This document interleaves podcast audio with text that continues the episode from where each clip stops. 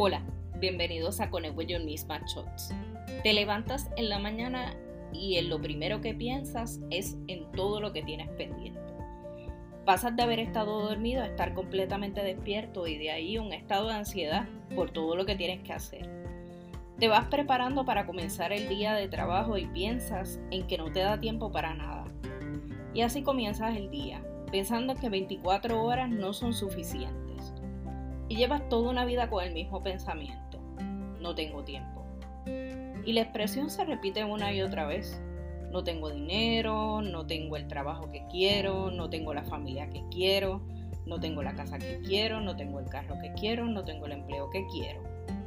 Y la más brutal, no tengo oportunidades. No tengo, no tengo. Y desde la mañana, por años, vivimos en la cultura de la escasez, en el no tengo. La cultura de no es suficiente. Pasamos horas, días, meses, años escuchando, quejándonos o preocupándonos por lo que no tenemos. Antes de hacer cualquier cosa, ya estamos atrasados. Ya estamos perdiendo, ya estamos asumiendo la pérdida de algo. Y cuando nos acostamos, recordamos todo lo que no logramos o no pudimos completar. Vivimos comparando nuestras vidas a las realidades de perfección que plantean las redes sociales, los comerciales, la televisión. Nuestros ideales del éxito y de lo que es una familia, un trabajo bueno, están marcados por lo que vemos en los medios. Medios que están presentándonos lo que es perfecto e ideal y nosotros nos vivimos la película medios que nos venden que el atardecer en Bora Bora es más hermoso que el que veo en Rincón o en Fajardo. Ajá, en serio. Es el mismo hermoso atardecer el que ves a través de tu ventana muchas veces o en el tapón. Y vamos más allá. En ocasiones comparamos nuestra vida actual con la pasada. vivimos entendiendo que el pasado fue mejor y queremos hasta regresar a él. ¿Y sabes qué?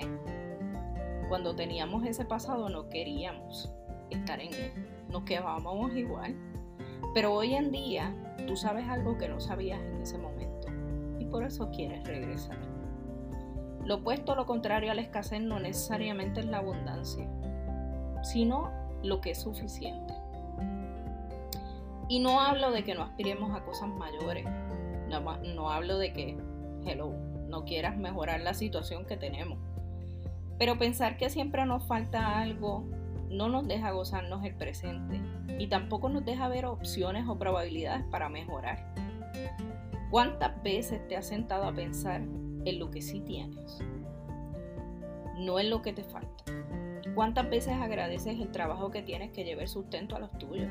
Digo, a lo mejor tienes que hacer par de malabares, pero ¿y si no tuvieras nada? ¿Con qué vas a hacer malabares? He conocido ricos que se quejan de todo el tiempo.